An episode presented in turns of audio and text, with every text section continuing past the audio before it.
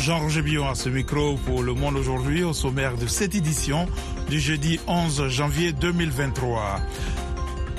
La Guinée déclare que les restrictions de l'accès à Internet sont dues à un problème de sécurité. L'Afrique du Sud a accusé aujourd'hui Israël de violer la Convention des Nations Unies sur le génocide devant la Cour internationale de justice. Au Togo, l'Église catholique et la classe politique, choqués par le décès de l'archevêque émérite de Lomé, Monseigneur Philippe Fanoko Pogro. Monseigneur Pogro a fait un combat pour tous les Togolais. Je dis bien tous les Togolais, y compris ceux qui sont au pouvoir. Et nous espérons vraiment que sa mort amène les conditions pour que le Togo soit libéré. Reportage à suivre dans la partie magazine. Le secrétaire d'État américain Anthony Blinken a terminé sa tournée au Proche-Orient par l'Égypte où il a rencontré le président Abdel Fattah al-Sisi. Ici aux États-Unis, l'ancienne gouverneure de Caroline du Sud, Nikki Haley, et son Aaron de Santis, gouverneur de Floride, ont tenté de se positionner comme alternative crédible à Donald Trump lors d'un débat télévisé. Ne manquez pas notre page sport ainsi que la Minute Éco pour l'instant, le journal. Le Burundi a fermé sa frontière avec le Rwanda près de deux semaines après avoir accusé son voisin de soutenir des rebelles qui ont mené des attaques sur son territoire, a annoncé le ministère burundais de l'Intérieur. Selon Bujumbura, le groupe Red Tabara a lancé une attaque le 22 décembre près de la frontière avec la République démocratique du Congo, tuant 20 personnes, dont des femmes et des enfants. Le président burundais Evariste Ndayishimiye avait accusé le 30 décembre le Rwanda de soutenir les rebelles, des accusations démenties par Kigali. En République démocratique du Congo et en République du Congo voisin, le fleuve Congo a atteint son niveau le plus élevé depuis plus de 60 ans, provoquant des inondations qui ont tué plus de 300 personnes ces derniers mois. Mercredi, le fleuve a atteint 6,20 mètres au-dessus du niveau de la mer, proche du record de 1961 de 6,26 mètres, a déclaré l'autorité des voies fluviales de la RDC. Plusieurs quartiers de Kinshasa, la capitale, et des localités situées dans plus d'une douzaine de provinces ont été inondées, a recensé le ministère des Affaires sociales de la RDC. Le ministre guinéen des Affaires étrangères, Maurice Sanda Kouyaté, a justifié un problème sécuritaire, par un problème sécuritaire, les restrictions d'accès à Internet devant une quinzaine de diplomates étrangers venus exprimer leurs préoccupations. Dilidico. Les ambassadeurs ou représentants de partenaires importants de la Guinée, dont l'Union européenne, les États-Unis, la Chine et la France, ont rencontré mercredi le chef de la diplomatie pour évoquer les restrictions à la liberté d'expression et à l'accès à Internet. La grave pénurie de carburant consécutive à l'incendie dévastateur de réserve sur le port de Conakry en décembre, ainsi que les grandes difficultés de fonctionnement que rencontre leur mission. La Guinée connaît depuis plusieurs semaines de sévères limitations d'accès à Internet. La junte a par ailleurs sévi sur un certain nombre de médias. Le ministre des Affaires étrangères a déclaré aux diplomates qu'ils ne sont pas les seuls concernés. Les difficultés qu'il y a eu au niveau des ambassades, c'est les mêmes difficultés qu'il y a dans nos départements ministériels. Quant aux problèmes de connexion, c'est les mêmes problèmes qu'il y a à la présidence, a-t-il assuré. Il a affirmé la volonté de résoudre le problème le plus tôt possible. Au Burkina Faso, les volontaires pour la défense de la patrie, des supplétifs civils de l'armée qui participent à la lutte contre les djihadistes vont bénéficier à compter de fin janvier d'une hausse conséquente de leurs primes et revenus. Un arrêté des ministres de la Défense et de l'économie précise que la prime d'opération mensuelle octroyée par l'État à chaque VDP passera fin janvier de 60 000 francs CFA à 80 000 francs. Les VDP et leurs familles bénéficieront également d'une assurance individuelle. Dans le centre de la Somalie, des recherches sont toujours en cours pour localiser les passagers d'un hélicoptère de l'ONU capturé par les islamistes Shebab après que l'engin a été contraint à un atterrissage d'urgence. Hier, les recherches se concentrent dans la région de Indere, à 470 km au nord de la capitale, Mogadiscio, où l'hélicoptère a été contraint d'atterrir après un problème technique. L'Afrique du Sud a accusé aujourd'hui Israël de violer la Convention des Nations Unies sur le génocide, affirmant que même l'attaque du Hamas du 7 octobre ne pouvait justifier les événements à Gaza. Mohamedou Moufa. Aucune attaque armée sur le territoire d'un État, aussi grave soit-elle, ne peut justifier une violation de la Convention des Nations Unies sur le génocide, a affirmé le ministre sud-africain de la Justice, Ronald Lamola, à la Haye. La réponse d'Israël à l'attaque du 7 octobre a franchi cette ligne et a donné lieu à des violations de la Convention, a-t-il soutenu devant la quinzaine de magistrats de la Cour internationale de justice. La campagne de bombardement menée par Israël vise à la destruction de la vie des Palestiniens et pousse les Palestiniens au bord de la famine, a affirmé Adila Hassim, avocat de l'Afrique du Sud. Israël, qui va s'exprimer demain, a qualifié l'affaire d'absurde et atroce et a accusé Pretoria de se comporter comme le bras juridique du Hamas. L'Afrique du Sud cherche à permettre au Hamas de commettre de nouveau les crimes de guerre, les crimes contre l'humanité, les crimes sexuels qu'ils ont perpétrés de façon répétée le 7 octobre, a souligné le ministère israélien des Affaires étrangères. Les décisions de la Cour sont sans appel et juridiquement contraignantes, mais le tribunal onusien n'a aucun pouvoir pour les faire appliquer. Le chef de la diplomatie chinoise Wang Yi se rendra cette semaine du 13 au 18 janvier en Égypte et en Turquie, a annoncé Pékin ce jeudi, dans le cadre d'une tournée dans quatre pays africains avant de s'envoler pour le Brésil et la Jamaïque. Wang Yi se rendra en Égypte, en Tunisie, au Togo et en Côte d'Ivoire, a déclaré Mao Ning, une porte-parole du ministère chinois des Affaires étrangères, ajoutant qu'il irait également au Brésil et en Jamaïque du 18 au 22 janvier. VOA Afrique, à Washington, vous êtes à l'écoute du monde aujourd'hui. Le secrétaire d'État américain Anthony Blinken a achevé sa dernière tournée au Moyen-Orient par un entretien avec le président égyptien Abdel Fattah al-Sisi. Pour M. Blinken, un rapprochement entre Israël et les pays arabes est le meilleur moyen d'isoler l'Iran. Davantage avec Alexandrine Olignon. Les responsables américains ont fait état d'un succès mitigé dans l'obtention de larges soutiens régional pour la planification de la reconstruction et de la gouvernance à Gaza après la fin de la guerre d'Israël contre le Hamas.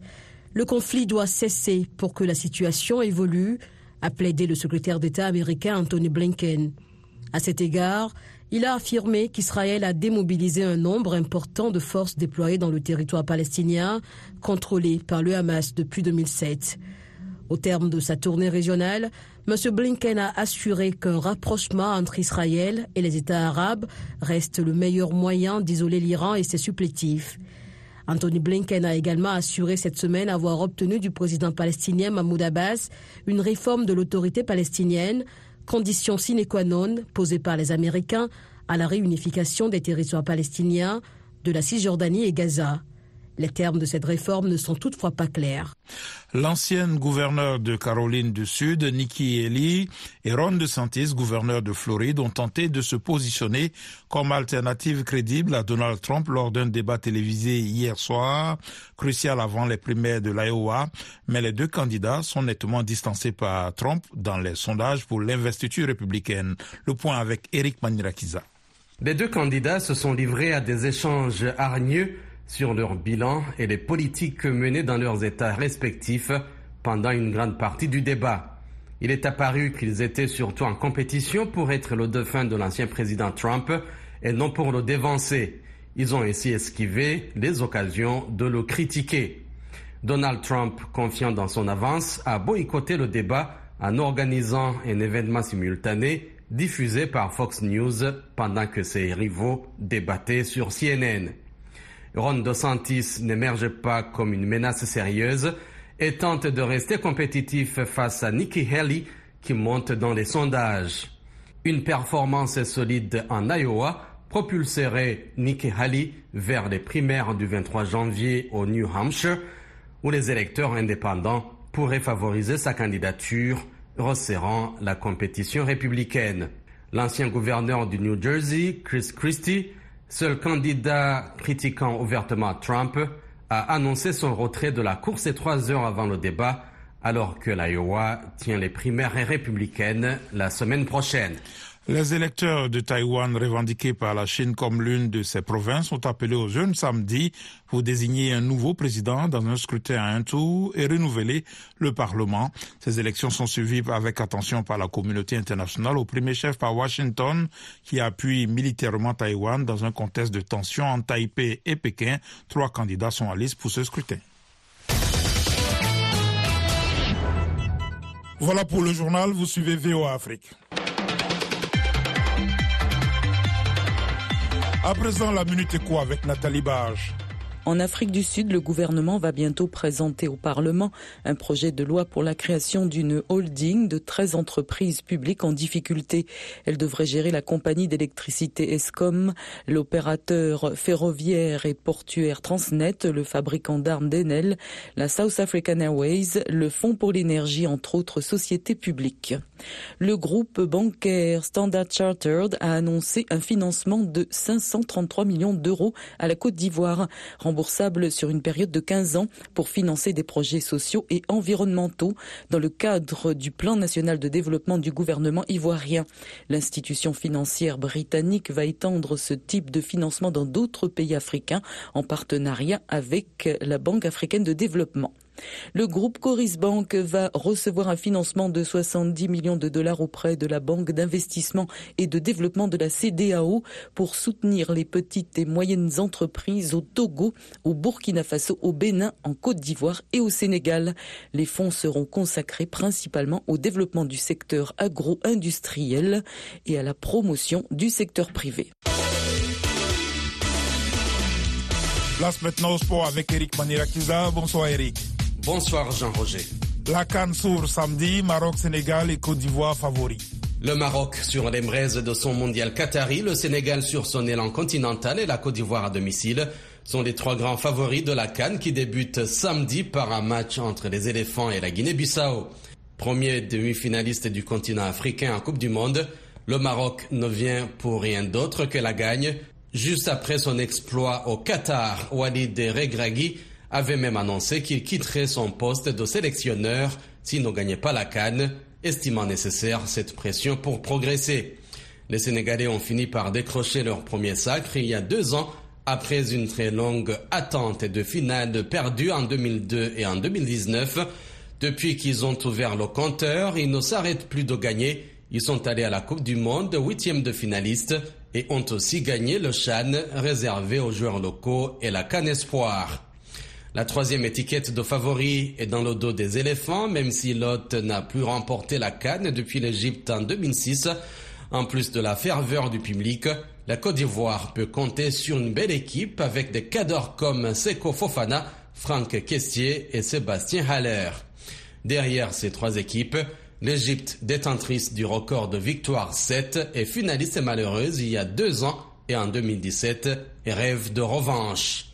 Parmi les outsiders figure aussi l'Algérie qui veut laver l'affront et la Tunisie en transition générationnelle. Le Cameroun semble un ton en dessous, mais il faut toujours se méfier du sens de la compétition des lions indomptables. Enfin, le Mali et son milieu étoffé, la République démocratique du Congo, encore le Burkina Faso, demi-finaliste et trois fois lors des cinq dernières cannes, peuvent nourrir des espoirs. Une surprise peut en outre toujours s'inviter, telle la Gambie il y a deux ans, quart de finaliste dès sa première participation. Deuxième vol pour les joueurs gambiens après un départ avorté. L'équipe de football de Gambie s'envole ce jeudi après-midi pour la Côte d'Ivoire en vue de la Coupe d'Afrique des Nations après un premier départ raté hier mercredi, a indiqué la Fédération nationale. Parti de Banjul, l'avion des Scorpions a fait demi-tour après 9 minutes de vol mercredi en raison, selon la fédération, d'une perte de pression et d'oxygène dans la cabine. La fédération a assuré mercredi soir que tous les membres de la délégation étaient en bonne santé. Air Côte d'Ivoire a dépêché un Airbus A319 en Gambie pour prendre en charge la sélection ce jeudi après-midi avec l'autorisation spéciale de s'opposer à Yamoussoukro où l'équipe sera basée, a dit la fédération. Cette mésaventure est survenue après un début de semaine agité. Les joueurs avaient boycotté leur dernière séance d'entraînement sur le sol national mardi pour obtenir une prime de qualification de 500 000 euros environ pour l'ensemble du groupe. Page de sport Afrique signée Eric Manirakiza.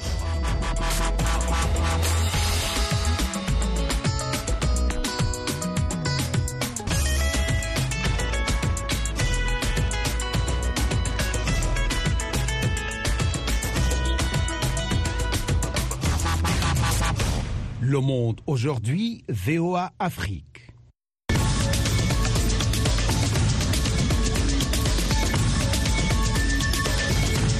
Vous êtes à l'écoute du monde aujourd'hui sur VOA Afrique. Jean-Roger Billon de retour avec vous pour les dossiers du jour.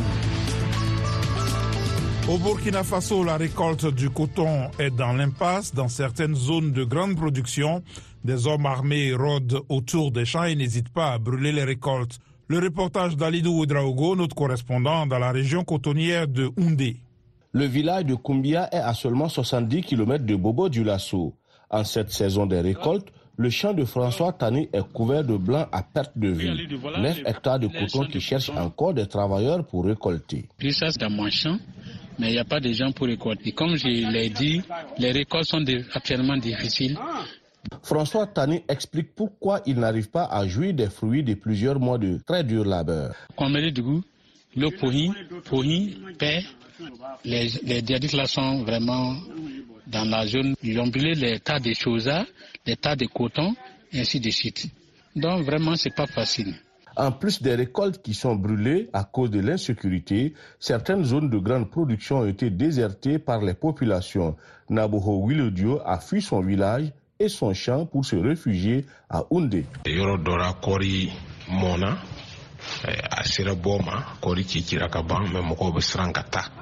À plusieurs endroits, le coton est prêt à la récolte, mais les gens ont peur d'aller. Au village où moi je vivais, très peu ont cultivé.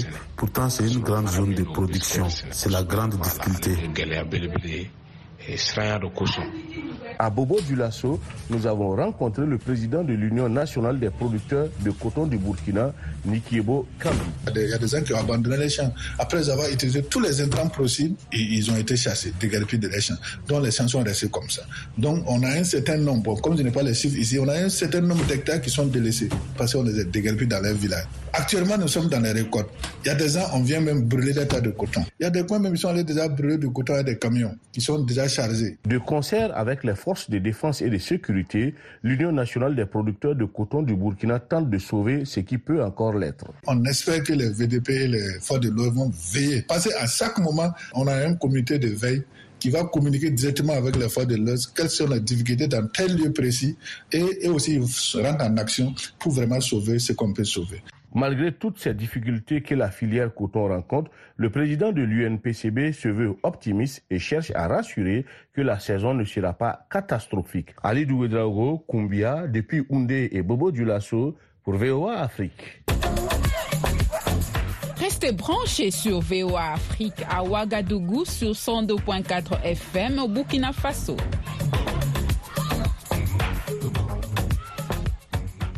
Au Togo, c'est la tristesse et l'émoi au sein de la communauté catholique et de la classe politique après l'annonce du décès de l'archevêque émérite de Lomé, monseigneur Philippe Fanoko Bozro.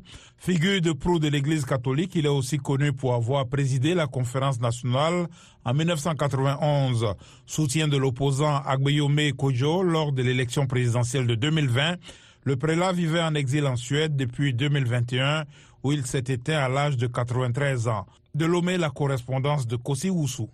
Christian Ignacio Barriga, fidèle catholique et journaliste à Radio Maria Togo, est triste du décès de l'archevêque émérite Monseigneur Podro. Très proche du prélat, il écrivait un livre sur sa vie. J'ai eu la chance parce que, euh, étant à Radio Maria, quand il écoute mes émissions, il fait partie de ces personnes qui m'appellent pour m'encourager. D'ailleurs, c'est ce qui m'a valu cette belle proximité avec lui. Et c'est là où l'idée m'est venue d'aller chez lui, de lui proposer un livre sur sa vie et ce qu'il a accepté volontiers. Et chaque mercredi, entre 8h et 11h, je suis chez lui. Il a tellement d'histoires, euh, si Dieu le permet, on pourra sortir un jour ce livre. Un livre qui évoquera certainement la dimension politique du prélat. Pour Jerry Tama, député à l'Assemblée nationale, Monseigneur Podro est un homme de conviction. Le message que ce personnage nous laisse en quittant la terre, c'est que quand vous avez des convictions, ayez le courage de ces convictions, quelle que soit l'opposition que vous avez en face de vous, ayez le courage de ces convictions et tenu jusqu'au bout. On peut, on peut ne pas être d'accord avec lui sur certains sujets, mais il avait ses convictions. Et quand il les avait,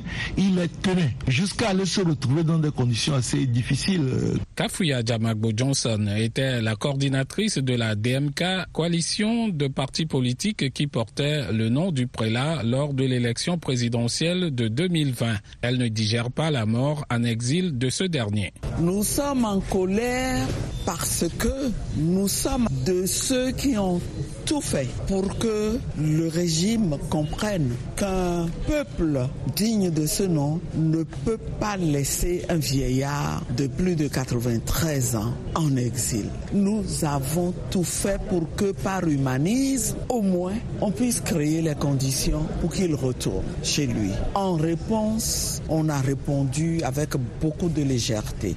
Accusés d'être à la base de l'exil de l'archevêque, les autorités togolaises, qui n'ont pas encore réagi à l'annonce du décès, ont toujours estimé que Monseigneur Podro a décidé volontairement de quitter son pays et qu'il pouvait revenir quand il le voulait. Pour Gérard Adja de la DMP, le décès du prélat doit être une occasion pour les Togolais de continuer son combat et appelle à l'union sacrée de la classe politique. Monseigneur Podro, c'est un grand éclaireur pour tous les Togolais. Pourquoi nous ne l'avions pas compris ainsi? Monseigneur Podro n'a pas fait un combat pour un parti politique.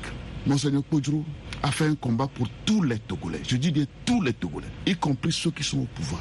Et nous espérons vraiment que sa mort amène les conditions pour que le Togo soit libéré. Des voix s'élèvent déjà pour que la dépouille de Monseigneur Podro soit rapatriée au Togo pour des hommages mérités.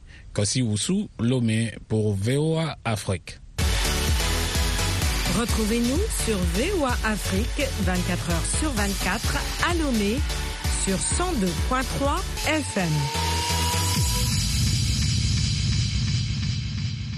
Pendant des années, les Sénégalais désireux d'émigrer se sont tournés vers l'Europe et la France et des milliers d'entre eux ont tenté des itinéraires dangereux à bord de petites embarcations.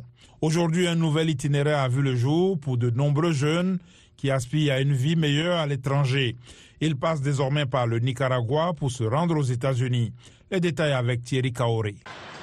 La nouvelle sur cette route migratoire clandestine, jugée moins dangereuse que la traversée de la mer, s'est répandue à travers les réseaux sociaux. Guevamba, alias Baifal, 40 ans, a été informé de cet itinéraire via le Nicaragua l'année dernière.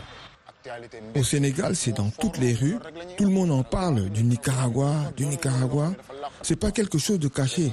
Quand j'ai entendu ça, j'ai fait mes investigations. J'ai commencé à suivre le live sur les réseaux sociaux. Petit à petit, j'ai fait des démarches pour connaître les personnes qui vendent les billets. En juillet 2023, le soudeur professionnel sénégalais a réuni environ 6 millions de francs CFA plus de 9 000 dollars américains pour entamer son voyage vers les États-Unis. Sénégal avion Nicaragua parce que j'ai pris l'avion du Sénégal au Nicaragua, fait escale au Maroc, après une autre escale en Espagne, après une autre escale au Salvador, j'ai atterri au Nicaragua. C'est à partir de là que la route vers les États-Unis est devenue clandestine. Guevaba a été arrêté à la frontière entre les États-Unis et le Mexique. Il a passé près de deux mois en détention aux États-Unis avant d'être rapatrié à Dakar avec plus d'une centaine d'autres migrants sénégalais en septembre 2023. Au Sénégal, des offres de billets à destination du Nicaragua sont publiées sur de nombreuses pages Facebook et de numéros de téléphone partagés conduisent à des agences de voyage bien implantées à Dakar. Abdoulaye Doukouré, responsable d'une agence de voyage, s'est même spécialisé dans la vente de billets pour le Nicaragua. je peux dire que de octobre à décembre 2023, j'ai à peu près 1200 personnes qui sont passées dans mon agence. Et, chaque personne, maximum, il a payé 3 500 pour avoir ce billet d'avion. De Dakar, Nicaragua. Même si la migration n'est pas un phénomène nouveau au Sénégal, aller aux États-Unis reste un signe de réussite pour ces jeunes migrants, selon le professeur Ali Tandia, directeur général de l'ONG Observatoire sénégalais des migrants. Le rêve américain est déjà euh, dans la construction euh, du Sénégalais, ce qu'on appelle la, réussite à Dakar. Pour nombre de ces populations jeunes qui veulent partir aux États-Unis, ils avaient déjà franchi une première étape. Ce sont des populations qui viennent de l'Interland, de l'intérieur du pays, et qui ont réussi à s'imposer à Dakar. Donc ils ont franchi une première étape avant de rejoindre les États-Unis. Plus de 9000 Sénégalais ont été arrêtés alors qu'ils franchissaient la frontière de l'Arizona entre le 1er octobre et le 9 décembre de l'année dernière, selon l'agence Associated Press. Avec le nombre croissant des billets d'avion proposés sur les réseaux sociaux, ces chiffres pourraient augmenter en 2024. Écoutez VOA Afrique désormais partout en Afrique. Retrouvez toutes vos émissions préférées sur la chaîne 555 de Canal+, dans tous les pays francophones. Vous pouvez également nous suivre dans une trentaine d'autres pays africains, du Nigeria au Zimbabwe, en passant par le Ghana, le Kenya, la Tanzanie et la Zambie.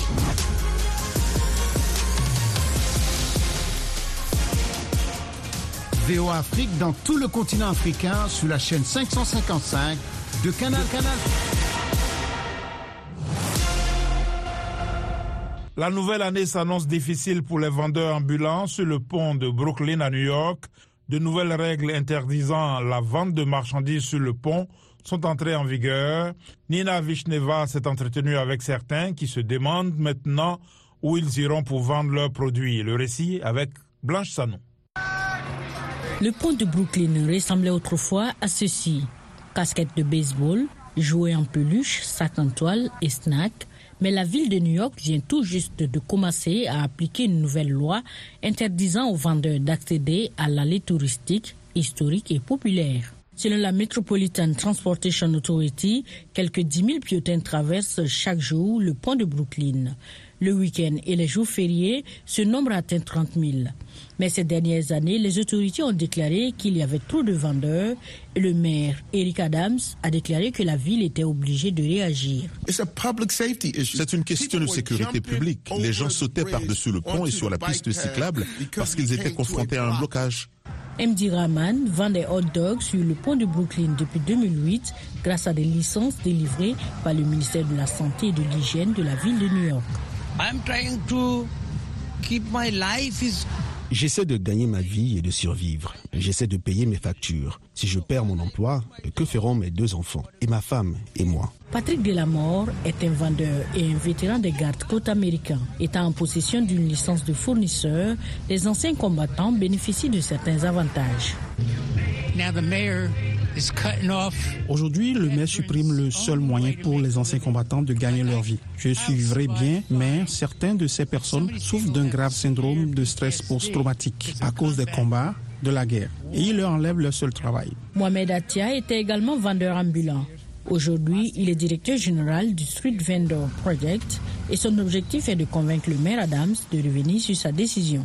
Nous demandons aux gens de trouver d'autres emplacements. Nous pourrions les aider à trouver un nouvel emplacement légal viable. Le vendeur de souvenirs, Diatso Lama, espère qu'il n'aura pas besoin de bouger. Son chariot est positionné juste à l'extérieur de la zone officielle de non-échange.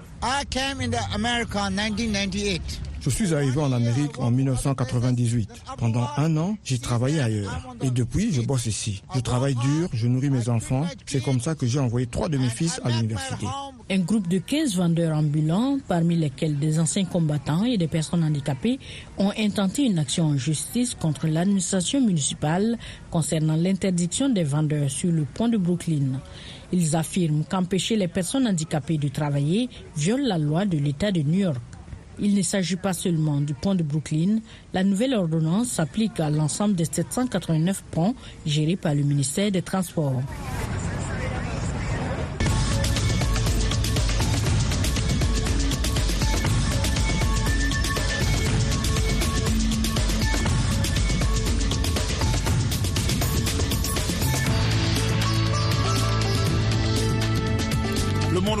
C'est la fin de cette édition. Merci de l'avoir suivi. Jean-Roger Billon à ce micro, à la mise en onde, Michel Joseph. Un grand merci à la rédaction et à toute l'équipe de production. Rendez-vous sur notre site internet voafrique.com et nos pages Facebook, YouTube, la plateforme X et Instagram pour un suivi de l'actualité 24 heures sur 24. Je vous souhaite une excellente soirée à l'écoute de nos programmes.